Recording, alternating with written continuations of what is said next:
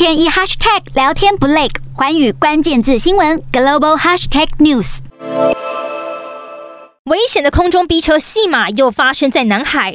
That threatened the safety of both the Australian aircraft and crew. We were operating completely within our rights and international law. 澳洲国防部指出，出事的空军 P 八侦察机五月二十六号在南海执行例行侦察任务时，一架中国歼十六战机随后贴近并飞，先故意发射信号弹，接着加速到 P 八侦察机前方，释放一些包含小铝块的箔条，导致 P 八引擎吸入部分金属碎屑。每年有价值六兆美元的货物通过南海，占全球海上贸易的三分之一。因此，北京当局想方设法插旗各座岛礁，大兴土木建军事设施。无独有偶，加拿大也指控共机在上个月多次干扰侦察机监视北韩，有时近距离到能看见中国飞行员比不雅手势，或不得不偏离原本路线。加拿大是在执行联合国任务，却被中国媒体反酸，越界跑来太平洋，还敢大肆炒作，玩起二人先告状，共机在国际空域四处点火，树敌越多。